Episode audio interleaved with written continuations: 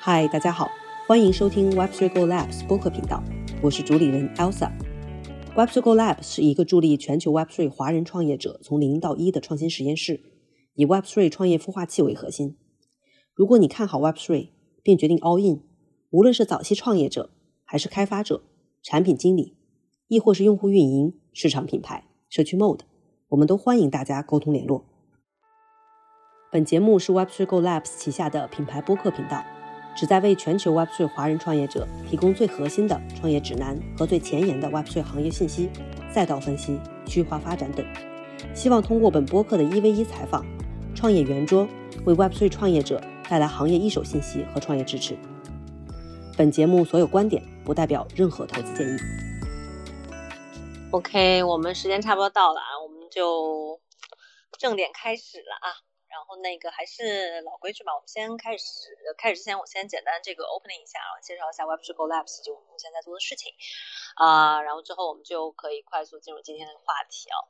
嗯，先简单介绍一下 Web3 Go Labs，我们目前是一个专注于这个华人 Web3 呃早期创业呃零到一的这样一个创新实验室。然后目前在呃核心搭建的是一个创呃创业的孵化器，嗯。呃，整体在赛道上，我们其实就是所有赛道都会看，但是更着重的会在这个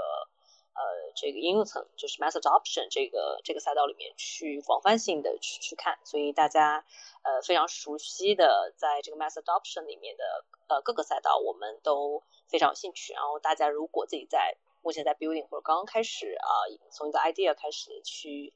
啊去呃搭建自己的 product。呃，欢迎都来跟我们聊一聊啊！几乎所有 DM 我的呃早期的创业者，我都会线上的这个一对一的，我我都会去约一个 call，然后跟大家认识一下，好吧？然后这个就是我们现在在做的事情啊。嗯，那今天我们其实这话题挺有趣，有趣点就在于说这个月发生挺多事儿，然后哎，今天还挺多老朋友都来了，然后 Chase 呃 Chase 也来，Chase 你可以上麦哦。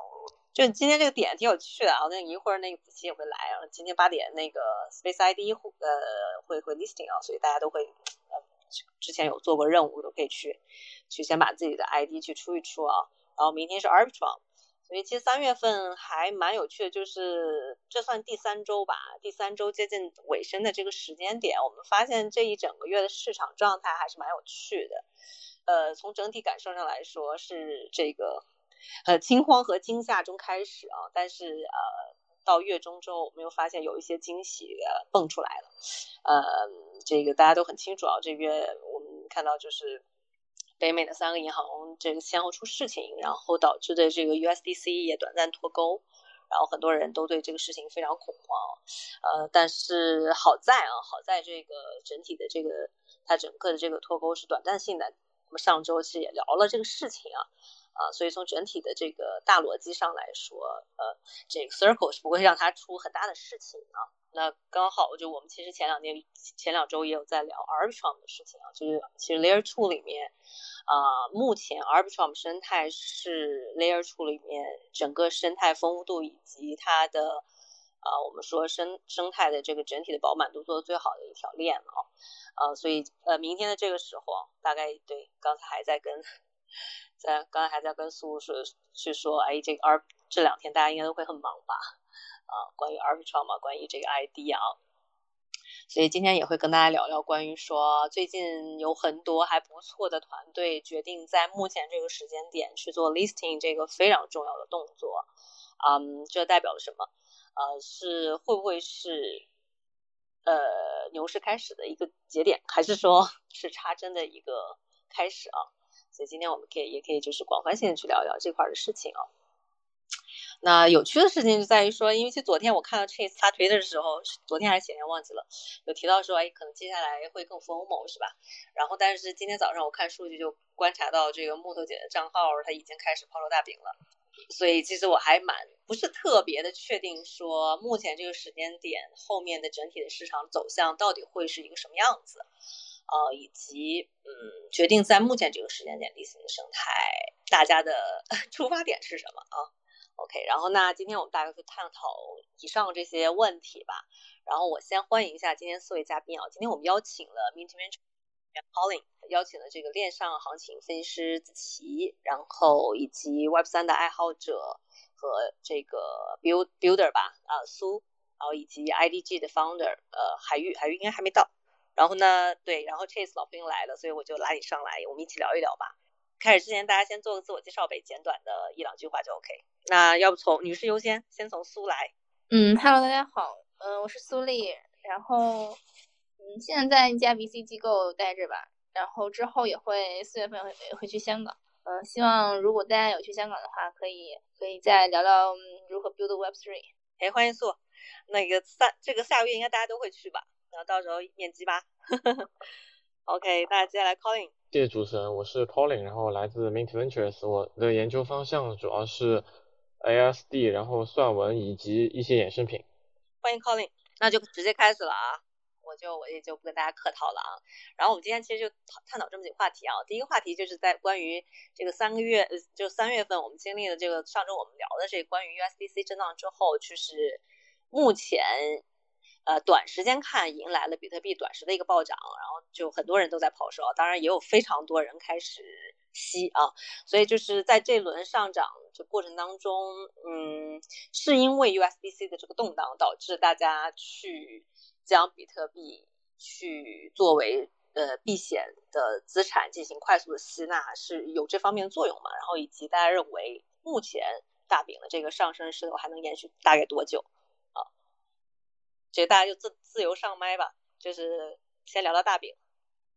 嗯，大饼的话这样子，从宏观环境来看的话，是就看嗯那个三月二十二号加息嘛。然后，但是嗯加息的话，它嗯预期的话是加息二十五点。然后，如果是多于二十五点的话，可能会会造成恐慌嘛。但是应该不会这样，就是嗯现在加息的话还是比较明确，就是不会超过二十五个点。对。所以对我觉得对对整个市场应该没有太大的影响。然后我我最近也在看，就是关于美联储啊这些中小银行暴雷，像美联储怎么救，呃，包括嗯美元的走势这这些东西。嗯，我觉得我觉得就是整体来看的话，就是像美国的话，应该是一边加息一边放水。嗯，加息的话它还是不会停，嗯，然后但是放水的话它是。比如说，他最近有那个跟一些其他的各大央行有一个嗯货币互换的一个动作，然后然后嗯像一些中小中小银行暴雷的话，美联储也也会通通过那那个贴贴现窗口来救这些中小银行，对，所以一般就是现在处于一边加息一边放水的状态。嗯，对大饼来说的话，怎么怎么说呢？因为大饼的话，它之前一轮叙事。就是美联储疯狂放水，然后导致的，呃，美元失去了信用以后，大大饼有一轮上涨，但是就是在三万点这这个时候呢，其实还是有很多人，嗯，有有有一个上涨的阻力吧，因为很多人就是它的价格就是在三万三万 U 嘛，对，所以就这这个还是蛮关键的一个点位吧，三万 U。好的，好的，对我，我，我最近这个跟各路二级的大佬们去请教啊，发现大家都很看这一这一个呃三三万的这个点啊，就其他老板怎么看？OK，是自由发言对吧？呃，对。那我来说一下吧。第一个，我觉得就是比特币因为 USDC 这个事件，它其实分了两个阶段。第一个是呃，大家担心 USDC 要。啊，脱毛可能极限情况可能要到零点七甚至更低的情况，那就动摇了整个 DeFi，呃，或者说 Web 三的一个生态。那当时出现的就是比特币直接杀到了，应该是杀到了一万九、两万左右吧，一个情况。其实，嗯，其实意味着短期市场可能会出现流动性的问题啊。这这，即便你是一个避险资产，比如说黄金，其实在三月八号、三月九号也出现了暴跌。然后在那个周末的话，出现的新闻就是，第一个是美国的财政部耶伦出来发言，然后说很关注。然后另外的话，美联储那边也给了一定的信息。啊，在这个之后，市场缓解了，缓解的情况下，我们其实可以看到有两个，呃，有几个指标吧。第一个就是这一轮的比特币的上涨其实是强于很多其他的 crypto 资产的。啊，这是第一个情况。然后第二个情况是，我们可以去看一下 crypt 呃比特币和黄金的相关性，其实从三月九号之后开始显著的呃显著的增强，应该是现在应该有呃零点，我看一下数据啊，稍等，应该现在是有零点零点七到零点八左右的一个数值。所以从这个数据来看的话，我觉得，呃，现在认为比特币有一定的避险属性这个事情呢，啊，似乎在越来越嗯被市场所认可，啊，然后这是第呃这另外一块，然后还有一个事情就是，其实我们知道比特币在创世的时候，它的那个区块写的很有意思啊，就在它的创世区块里面，其实写了一句话，就是说二零零九年一月三号，财政大臣站在第二轮救助银行的边缘，而而。Circle 这个事情恰好发生在由于美国银行业出问题之后，似乎确实又类似于零八年银行系统出现风波那个情况，就唤起了很多人对于创世区块甚至比特币诞生的它的一个使命的一个记忆，然后很多人开始呃关注和投资呃比特币，所以我觉得呃综合这几个因素来话。现在市场似乎还是比较认可比特币的一个呃避险的属性吧，至少在圈内我觉得应该是比较认可的。然后第二个问题说是呃比特币上升的势头要多久？我觉得这个问题首先要明确就是时间窗口，就是呃整个时间周期是多久？拉长看，比特币从诞生到现在几乎每年都在涨，几乎每年都在涨。那长周期来看，由于信用货币它本身带来的缺陷，就是只要遇到危机，央行都会选择放水。那么长周期的话，我觉得比特币上涨是一个非常确定的一个事件。那么短中期的话，我觉得就是可能还和接下来，特别是呃明天明天凌晨啊今天凌晨那个鲍威尔的发言有关系，因为这次的事情不仅仅和通胀有一定的关联，而且还和美联储怎么去看银行系统的风风险有一定的关联。如果是鲍威尔对于这两方面都呃，比如说鲍威尔对于通胀不是特别担心，但是对于银行系统的风险非常的担忧的话，那可能市场会因认为美联储接下来会偏鸽，比特币冲上三万甚至更高，我觉得都是在呃都是有有有可能的。但是如果比如说明天凌晨的时候，鲍威尔说我们现在用结构性的工具去。缓解银行系统的风险，而银行的系统风险是可控的。但是我们现在非常担忧的是，通胀在一个中长期下不来，那可能比特币想冲上三万就有一定的难度。因为这样的发言很明显证明美联储在当前仍然非常关注的是通胀啊，所以呃，对于比特币升势的话，我觉得呃长周期持有是没有什么问题的，短周期可能一两个月的话，明天晚上凌晨的发言还是值得大家多去关注的。可以，谢谢 Colin。哎，那。对，就是其实刚才这个苏和 Colin 都有提到关于宏观情况，包括这个明天凌晨这个鲍威尔的发言的这个事情啊，就我在看这很多朋友在蹲啊，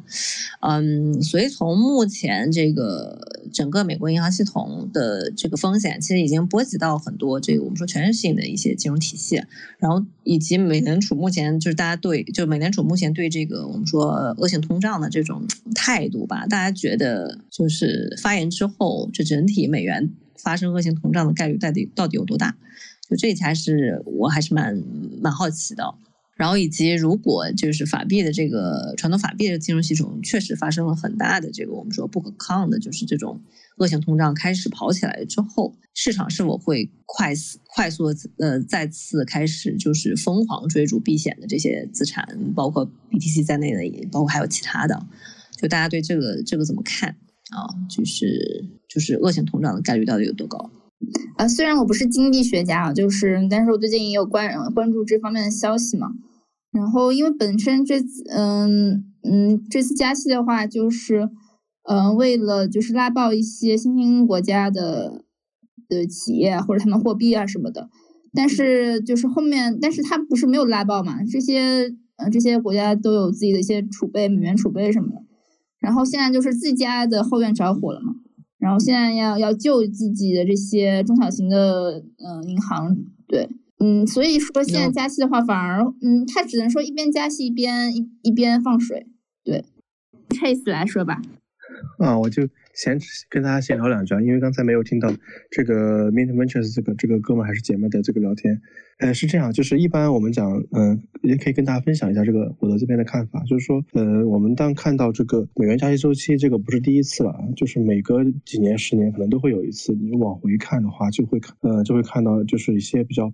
呃，通用的现象，就是说它那个放水加息是是基本上是一气呵成的。上一次是零八年那个金融危机的时候。呃，从一万多亿放到两万多亿，对吧？这一次呢，从两万多亿放到四万多亿，基本上都是按这个翻倍来的。但拐点拐点在什么时候呢？基本上都每一次它在那个加息完，嗯，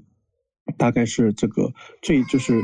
到它另外的放水的那个那个拐点，基本上是顶点的回撤百分之十几啊，就是按这个美联储在资产负债表来来算的话，百分之十几。但这一次我们都不到百分之七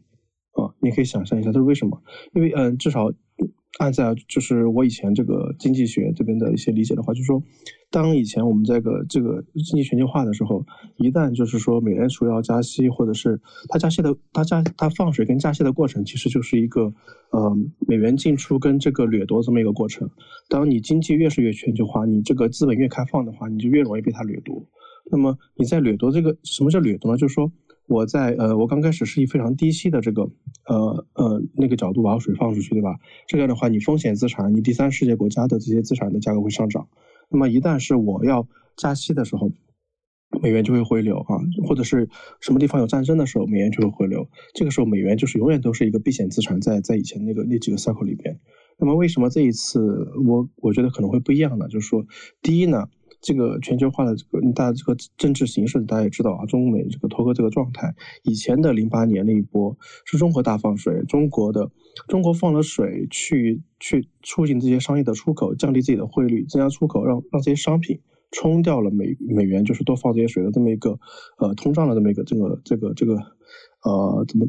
这么一个叫什么 effects 啊？我忘了这个中文怎么说了。然后呢，这一次呢，嗯，相反的放水的是谁？放水是日本啊，日本一直在一直在这个放水，就供他爹去，就供他美国老爹去去去控制这个通胀。而欧洲呢，其实之前是就是他就是晚一步比美国加息啊。如果不是这一次这个这个 S V B 爆雷的话，欧洲这一次加息，我估计也不会有这么坚定的五十个基点。所以你这个这个叫什么？这个东西其实跟政治是息息相关的，经济跟政治是不分不分家的。嗯，在我的角度上看来的话。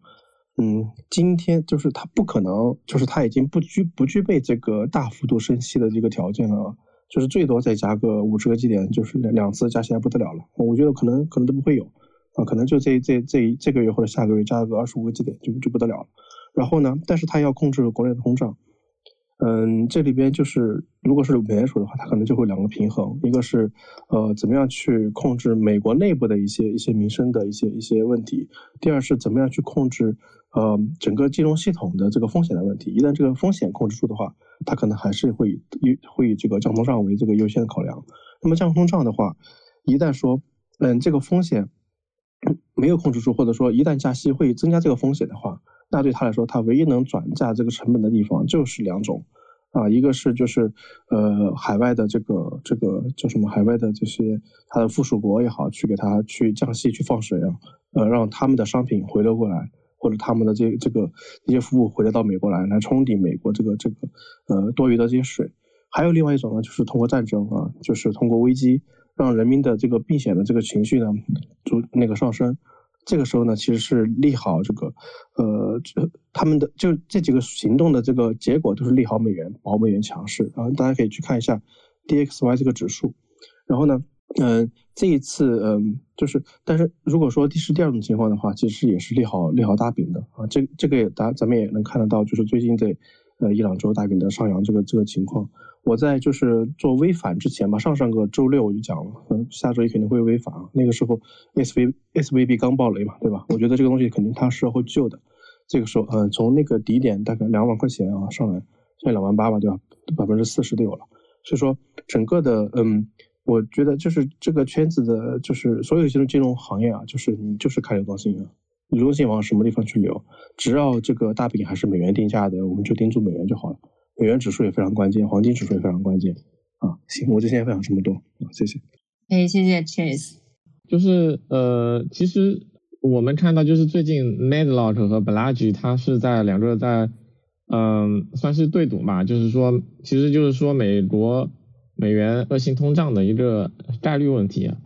然后呃其实现在用通胀去衡量呃一个货币的购买力是有是偏颇的，因为我们日常除了消费之外，除了吃饭以外，其实还需要很重要一点，其实我们会进行投资，拥有生产性的或者是资产性的一些资产。啊，那么如果我们把呃资产性的通胀以及消费型的通胀都纳入在呃纳入在一个框架内的话，其实我们可以看到一个就是呃美元从长周期来看，它贬值是非常厉害的啊，一个是呃美国的房地产涨得特别多，美国的股市涨得特别多，然后但是美国通胀其实在最呃过去的。特别是二零年之前的前十年都是非常低的一个水平啊。那从这个角度来说，我觉得呃，如果是从美现在美国公布的数据来看，通胀维持在一个比较低的一个水平，是一个比较大概率的一个事件啊，就可能不会到五分，可能不会超过百分之五，说或者说百分之六，还是一个比较低的一个水平。那它发生恶性通胀的概率比较低，原因是因为。美元其实作为一个国际化的货币，它能够让很多资产实现金融化。就比如说现在这么多流动性，其实还没有汇集到很多国家，对吧？很多国家的资产的流动性仍然非常差。那么如果我们要讨论美元真的要发生恶性通胀，像津巴布韦那样的情况，我觉得可能会有两个条件。第一个是美元让全球的资产几乎都实现了金融化，就这些资产它不仅有消费属性，而且它有投机的属性。啊，这个点其实我觉得很难啊。然后另外一点的话，就是美国的供应链或者说中呃或者说美国的整个生产，特别消是消费型商品的生产遇到了更呃非常大的问题，或者说它不能和中国发生贸易。但这两个条件我觉得都几乎不存在啊，就是所以美国发生呃嗯就是恶性通胀这个问题，我觉得可能只是。巴拉吉和 Medlock 他们来做怎么讲呢？做呃做一个 marketing 的一个噱头啊。当然我不知道他们背后的原因是什么，嗯，所以所以就是每嗯比特币冲上一百万，我觉得拉长时间可能一百年以后，呃货币的量非常大了。你说比特币冲上一百万，我觉得也很正常啊啊。但是你说短期内比特币能冲上一百万吗？我觉得这个概率非常的低啊，因为没有恶性通胀的可能性。金融资产就这个水的流动性还可以冲到非常多的其他更有性价比的资产上面去，啊，所以对于这件事，我觉得可能他们仍仍然是从 marketing 的一个角度吧，要看后续这两个哥们儿要搞什么事儿，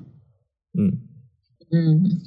谢谢。他们狐狸卖药。对对对，可能只是一个噱头吧，吸引一波粉丝，然后马上说我要做一个什么项目。发一个叫 呃 hyperinflation coin，然后这个是比比特币抗通胀能力更好的，然后大家就去买吧。可能做这些事情，maybe 我不知道。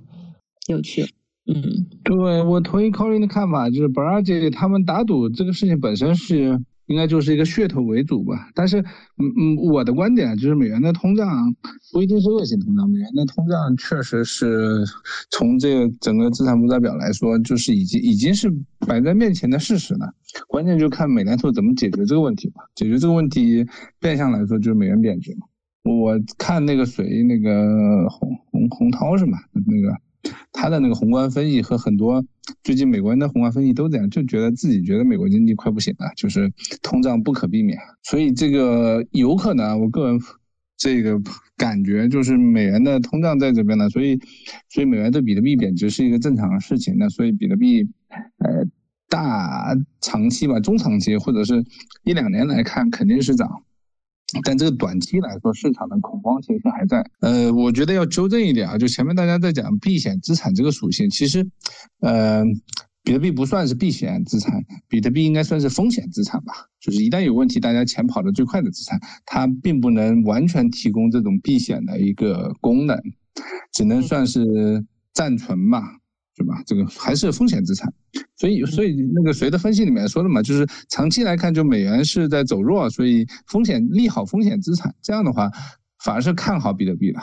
对，从这个角度来说，就我还是看好比特币这一年的一个发展。但今年上半年也许啊，就是按那个谁十七哥在那天天画图，就是在说的，呃，庄家正在出货，然后庄家就是包括高盛也在讲，最近会有一次硬硬着陆嘛，所以这个可能就是会给大家一一个响亮的耳光，因为市场没有新钱进来，需要解决这个问题啊，就是没有新钱，美国那边把法币入金的渠道已经砍得差不多了，所以需要需要入金渠道呀。风控也许是这从这点上来说，风控是一个很好的机会，就是提供了大量的这种人民币计价的资产的一个合法合规进场可能性嘛。但是，嗯，市场要看有没有新钱。然后另一点是谁？Tesla 是吧？Tesla 是最近增发了五十亿 U，那消化掉 USDC 的二十多亿吧，可能二十到四十亿，我具体我记不清了，应该还是增发了二十亿 U 左右，所以这一步是有可能被用来拉盘的吧？对，这我的判断。OK，了解。哎，那如果就是说我们放到中长期去看呢，就是目前整个我们说，呃，全球性的这种法币有可能会存在的这个长期的全球性法币的这个贬值和通胀，如果长期下去哦。呃，如果从这个我们说，不管政府层面还是这个全球央行层面都没有办法把它给拉住，那么中长期会对整个加密市场有什么样的影响？中长期我来答，中长期毋庸置疑啊，暴涨呀！这个所有我看这些是吧？这 Web Two 大佬的一个话题就是，你要能忍受得住三年不卖、四年不卖，那四年的话，那比特币 BTC 从两万五、两万 US dollar 涨到十万是没问题的，四年期啊，请注意。肯定没问题啊，但是你要忍住，既然进场了，其他土狗项目涨十倍、百倍的更多，是吧？嗯，对啊，对啊，所以忍不住啊，一旦去土狗那边，你就可能就没了嘛。是的。OK，是中长期对吧？对。嗯，中长期我我觉得首先，自从布雷顿森林那个体系破灭之后，就是无毛印钞是所有主权国家的必由之路。就是因为印钱可以解决很多问题，所谓的是就是说适当的货币供应量可以呃刺激经济嘛，但是现在大家都都发现了这个东西很好用，又不用结构性的改革，然后也不用去对吧？违背民意，我还可以拿到选票，所以我觉得欧美国家的长期通胀，特别是呃快速的增发货币，以及欧美国家的呃政府的债务。嗯，杠杆率有越来越高，这是一个必然的趋势啊。嗯，所以就是呃，针对这个现象的话，其实不仅仅是比特币，所有国家如果要开启印钞，那我们能做的一件事情就是拥抱资产，就是不管是最好是资产性的资产，不是生产性的资产，因为生产性资产它的毛是和它的生产。的东西相关的，我们以一个极端的例子为例，今呃委内内呃委内瑞拉这个国家，我们可以去看这个国家的股市，其实虽然这个国家的货币贬值的非常快，但是它的股市上涨速度也非常的猛，啊，所以其实中长期从现在这些主权国家都无毛印钞的一个情况，我觉得不仅仅是比特币，就是能有钱就去拥抱呃增值的财产性的资产，房地产啊，包括股市啊。即便中国股市被人吐槽了这么多年，但是中国股市年化收益率过去十五年应该有百分之七的一个回报，还是嗯还是可以跑赢很多人的一个投资投资交易能力啊，嗯，所以所以中长期我觉得我们应该拥抱任何呃增值可增值的一些资产啊，但是呢，我们所有投资者都希望的是我们对吧？水来了，我肯定涨得最猛的，别人涨一倍，我要来十倍。那如果是在这样的情况下，尽量的去多配置，呃，风险系数更高的一些资产，比如说 crypto，嗯，呃，特别是一些小币种，我觉得就是看每个人的风险偏好哈。但是需要提醒的一点，我们其实也看到，美国现在出现的一个情况是，美国的利率倒挂非常的严重，啊，应该是突破创了最近三十五年的一个记录了，啊，倒挂是非常严重的。如果历史会重演的话，一般倒挂的。呃，尾部阶段都可能会出现流动性的紧缩问题，就是流动性的风险。而出现流动性风险的时时候，你拥有，因为你手里大把的风险资产，那这些风险资产在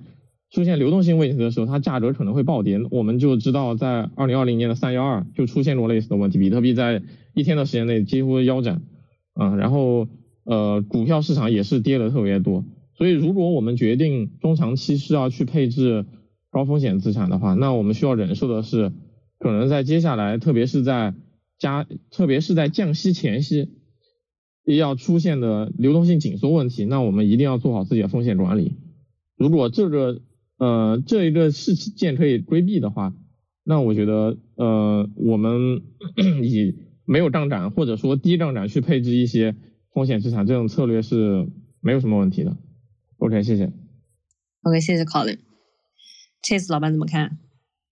中长期，或者你有推荐的中长期的避险资产吗？呃，这里 这里先讲一下这个所谓的避险啊，还有刚才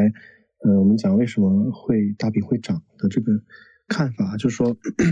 大饼其实有一定程度上是这个是有黄金属性的，整个圈子是风险资产的一个赛道，这个不没错啊。但是说就大饼本身它是有一定这个这个黄金属性的，有一定的这个抗通胀属性的啊。所以说为什么嗯所谓的呃大家的恐慌也好，恶性通胀也好，可能会会对这个比特币是一个利多。但是如果说我们单独去看嗯看这个我们自己的资产配置的话，或者是看最近这个情况的话，首先呃我觉得。嗯，这个长期的通胀将来肯定会从就是大家大家都以为的百分之二的这个这个标准啊，上调到百分之三四都有可能。然后呢，就是大家会习惯这个长期通胀啊，特别是美国那边，你知道，在很多拉美国家，就是他们特别是像土，还不是别说拉美，就土耳其啊，他们都很习惯百分之十左右的通胀的，对吧？这种小国家里边，他们的这些人民们就是今天挣的钱马上就要花掉的，因为明天就不值钱了。所以说，这也是为什么比特币当时重版重做这个东西出来之后，得到了很多人的共识这个原因啊。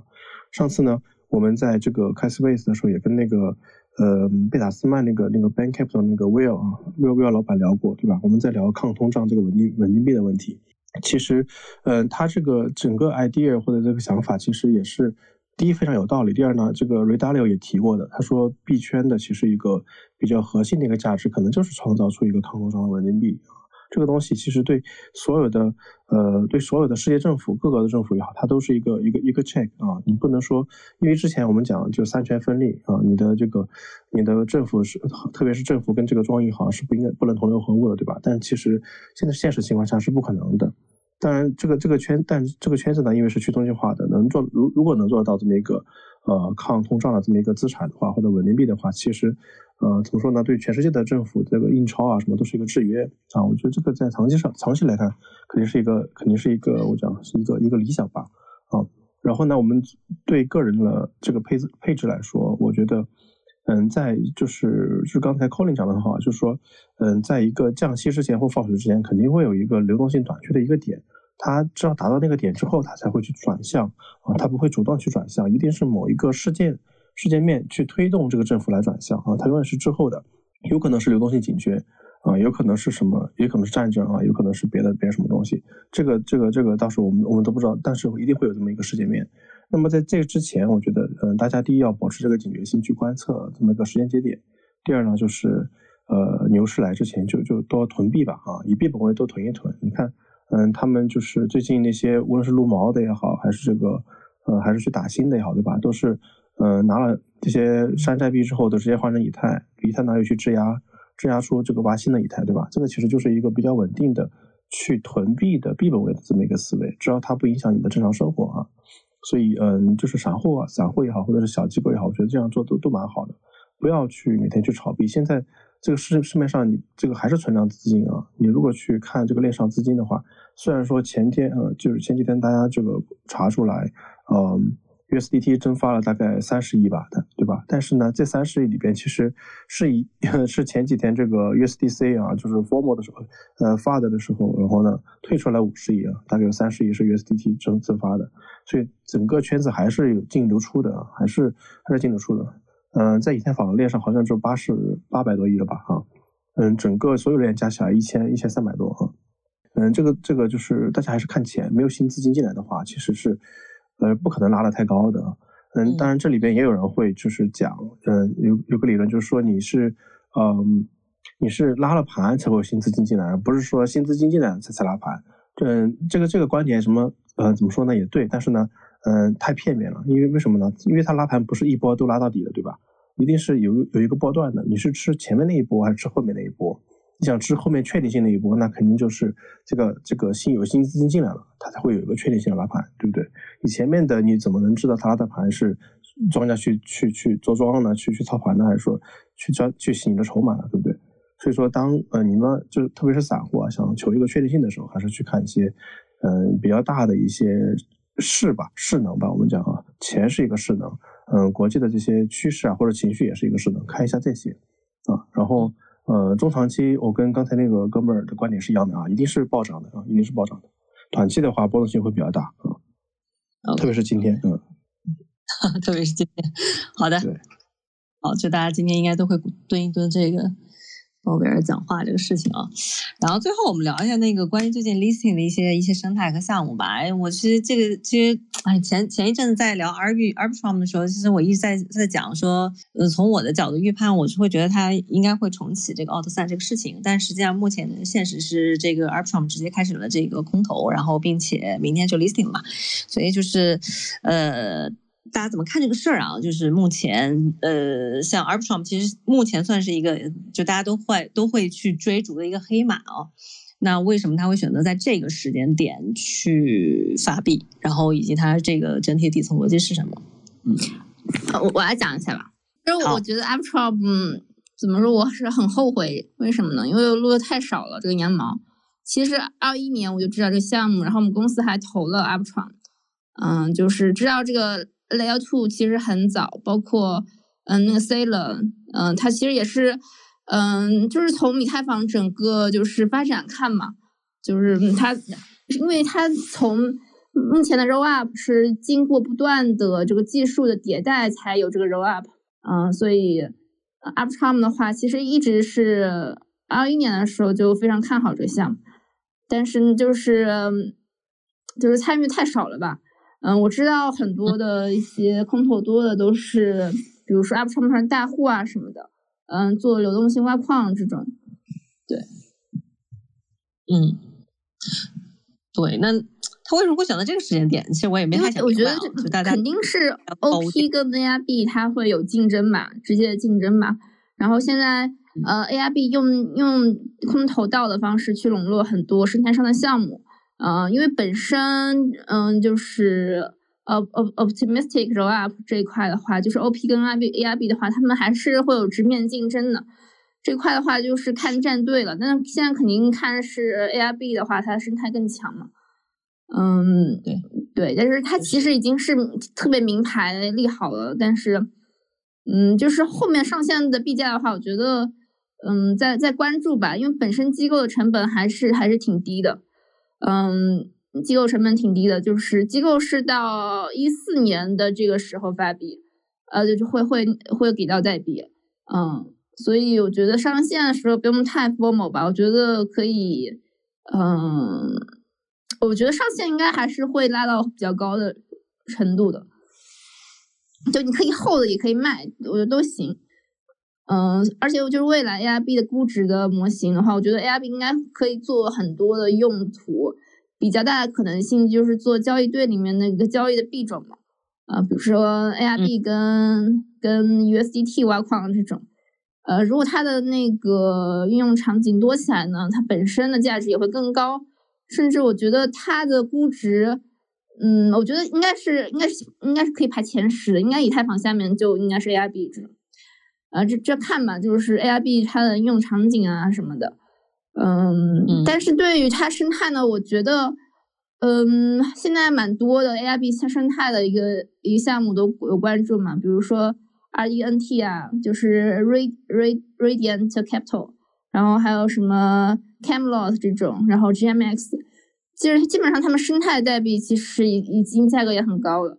呃，我觉得可以再再观望一下吧，就是等到他们到一个合适的价位，可以买一点上面头部的一些 DEX 啊，或者，但是本质上啊，呃，Layer Two 的这个这个它的那个应用的话，跟 Layer One 是一样的，就是它本身是不会有什么特别新的呃玩法出来的，就可能还是 Layer One 上老的一套，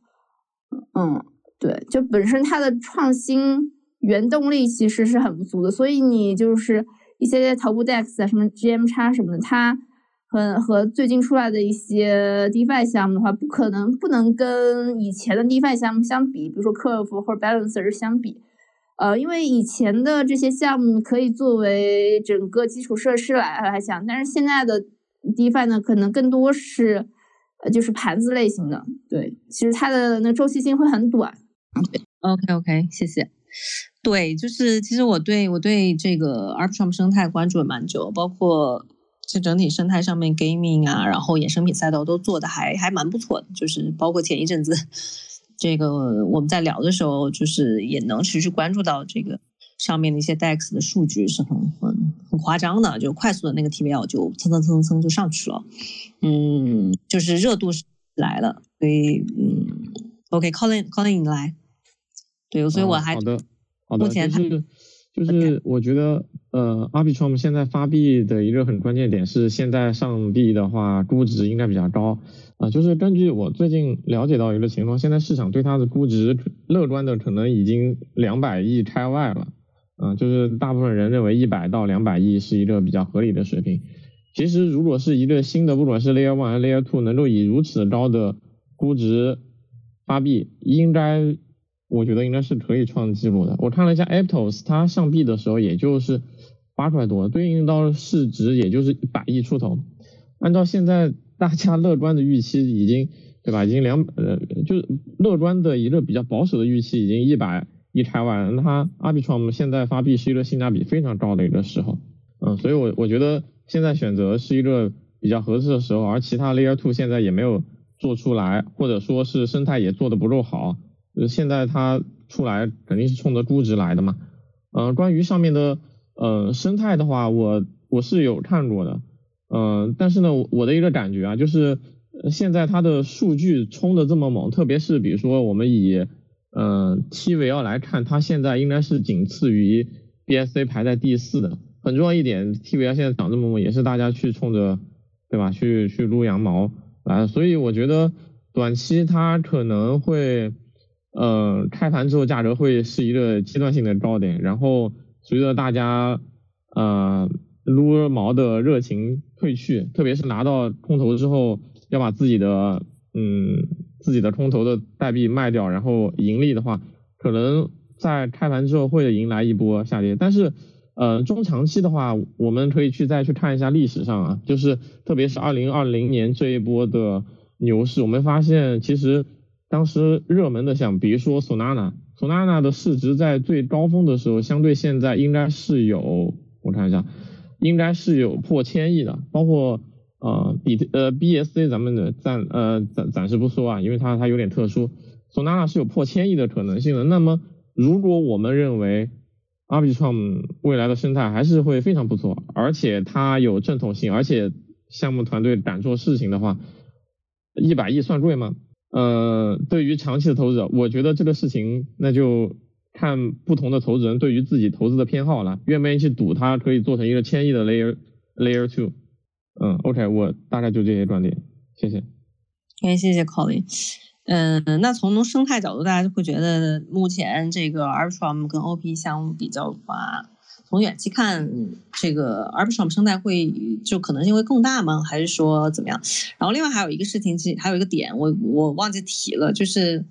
我记得没错的话，应该也是下，应该也是在下周一，就是大概三月二十七、二十八号那个样子，Polygon 的那个 ZK EVM 也会上，也会上主网，就是上 Layer Two 的主网。所以其实我不太清楚，说，哎，好像 似乎这些巨头都把时间定在了三月这个时间节点。所以我也不太清楚这个时间节点。我们说，如果跳到外面来看，这个时间节点是有什么底层的原因吗？除了比如他们自己的热度高之外，是因为从比如说从宏观层面，或者是从这个呃他们那个段位上拿能拿到的消息来看，三月这个节点可能是今年最好的时间节点吗？还是怎么样？嗯嗯，因为本身本质上，嗯，就是从过年到现在吧，很多。很多超跌的币它都开始涨上来了嘛，包括很多，嗯，很多融到钱的，但是没有交易量的，就是项目也开始拉盘了。嗯，我觉得还算是还是比较热闹吧。然后其他其实其他的就是它技术上面的一个一个时间点，但本质上我觉得未来会很多的 Layer Two 出来。嗯，是，嗯，我看什么最近有什么 AIGC chain 啊，这这种其实本质上，呃，这种都不是不正经的 layer two，你知道吗？嗯，所以呢，我就看吧，看有哪些有创新吧。然后最近我在还在看那个 Sailor，因为 Sailor 我知道他们从，嗯，他们应该一八年就开始做吧，我觉得那个 Sailor 我觉得还是可以的。嗯，他们就是呃，我觉得还是要找真正有技术突破的一些一些一些项目方吧，而不是说去跟风的这这这种。嗯，明白。Seller 是清楚啊，因为我最近没有去去跟进他们情况，他们后面是不是产品做了一个整体转型，去转去做 Wallet 还是支付之类的？不是，他们是做呃，我觉得类类似于 Layer Zero 吧，但是用应该是用 ZK 的方式去做。嗯，正好哦，就他们在做一个。就是 cross chain 的 SDK 这类这这这种这种这么一个产品对吗？To B 我看我今天还在刷他朋友圈，他们创始人的朋友圈，他们要做基于零知证明的全链数据验证平台。嗯，可以看到所有链、所有时间和状态，可以有新的应用，比如说 zk bridge、zk did、zk aa 这种，还有 user acquisition。对。对，我觉得他们应该就是就是类似于呃 Layer Zero 的这种方式，但是用用 zk 的方式去做。对，了解。哎，这还蛮有趣的，因为这个让我想起来之前还应该是去年的时候，我们在个 Wormhole 接触的时候，他们似乎也当时也在在底层架构上，嗯，在开拓这个通过 zk 的方式去呃可能增加 cross chain 安全性这方面的事情。对，OK。本质上从从炒币的角度来看的话，还是就是看呃一些一些项目会不会死灰复燃嘛？比如说你看那个 C F X I 那跑跑那么猛，嗯，然后对，然后然后看他们有没有找到新的做市商，或者有有没有拿到新的融资，这样，嗯，因为本本质上其实币是很多的，其实你只要你 blockchain 的话，可以允许任何呃就发行任何代币吧，应该是，只是说看这个代币有没有人去炒，它的流动性怎么样。嗯嗯，空投的本质也就是说去去这个提高这个流动性嘛。嗯，所以就嗯你你说基本面的话，我觉得你可以看，但是也不是特别重要，最终还是看这种筹码，然后会有有人去去去那个操盘什么的。然后我发现很多 VC 们他们也在招一些量化什么的，嗯，就 VC 自己是下场炒币，特别是就是 Crypto VC 吧，嗯，这这这种确实蛮是蛮猛的。嗯嗯，确实，毕竟一级二就是都不能都不能落嘛，一级二级都要做嘛，正常。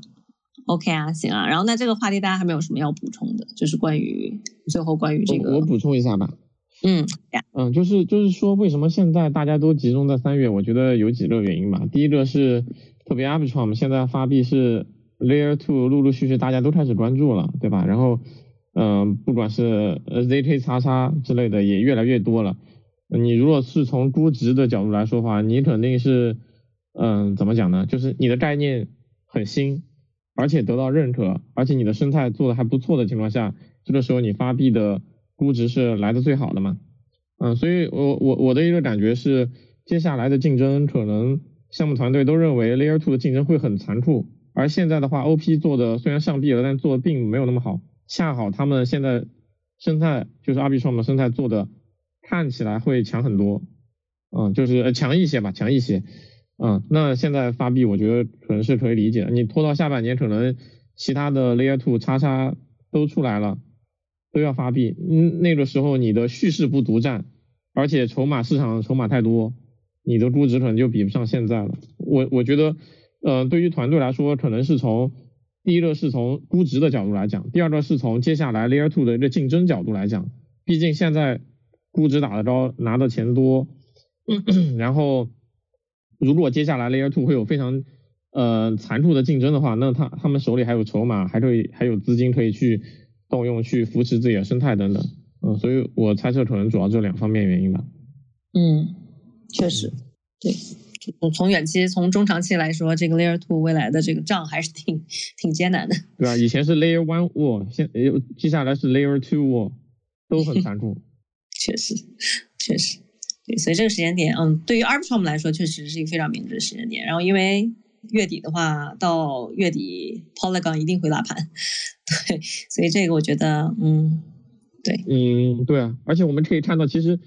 交易所也不会错过这些叙事嘛，对吧？我们在二零二零年看到交易所开始做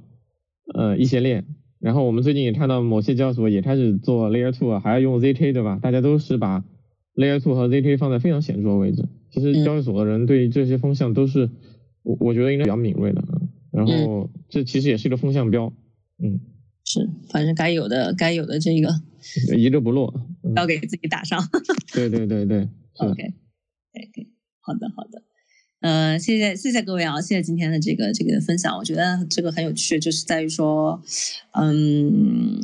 一个是从从我们说从。整个宏观层面，我们其实在聊了聊关于，嗯，整个传统金融市场的呃动荡或者中长期的动荡是否会影响到加密市场，以及会产生什么样的什么样的影响？那其实这个话题今天基本上我们拿到了一个非常确确定性的答案，就大家都非常看好。就是从中长期上来讲，即使呃这个 BTC 作为一个风险性资产，但从中中长期角度来讲，它整体的这个。啊，我们说增长空间会是相当的大的，所以就是大家在啊，不管个人投资还是呃组织型或者机构型的这个呃布局上来说，这个我觉得这个上面的确定性还是呃需要非常的这个坚定的啊，这第一个事情。然后第二个就是我们其实今天聊了关于啊为什么三月会成为很多生态重点去发力的一个时间点哦，可能一个是下就是下半年的整个下半场。呃的市场状态的呃这个不确定性会非常非常高，然后另外就像 Arbitrum 这类 Layer Two 的项目，他们目前的当然目前的估值会非常。相对来说，这个估值优势会很好，但是未来我们说从也是从中期来看，Layer Two 整体的竞争会非常非常激烈，所以这个先发优势还是非常重要的。包括 OP，包括 Arbitrum，其实在目前这个在比如在去年和今年这个时间点去选择 Listing，其实对呃生态和网络来说是一个比较比较优质、相对更更优的一个选择啊。所以今天我们大概就聊了这些，然后嗯，那最后还是要非常非常感谢我们今天的啊四位老板哦，谢谢 KVC，谢谢 Chase，谢谢 Colin 和谢谢苏丽，然后非常感谢大家今天来我们的 Space 啊，OK，那我们今天晚上就这样喽，然后感谢四位，然后大家晚安。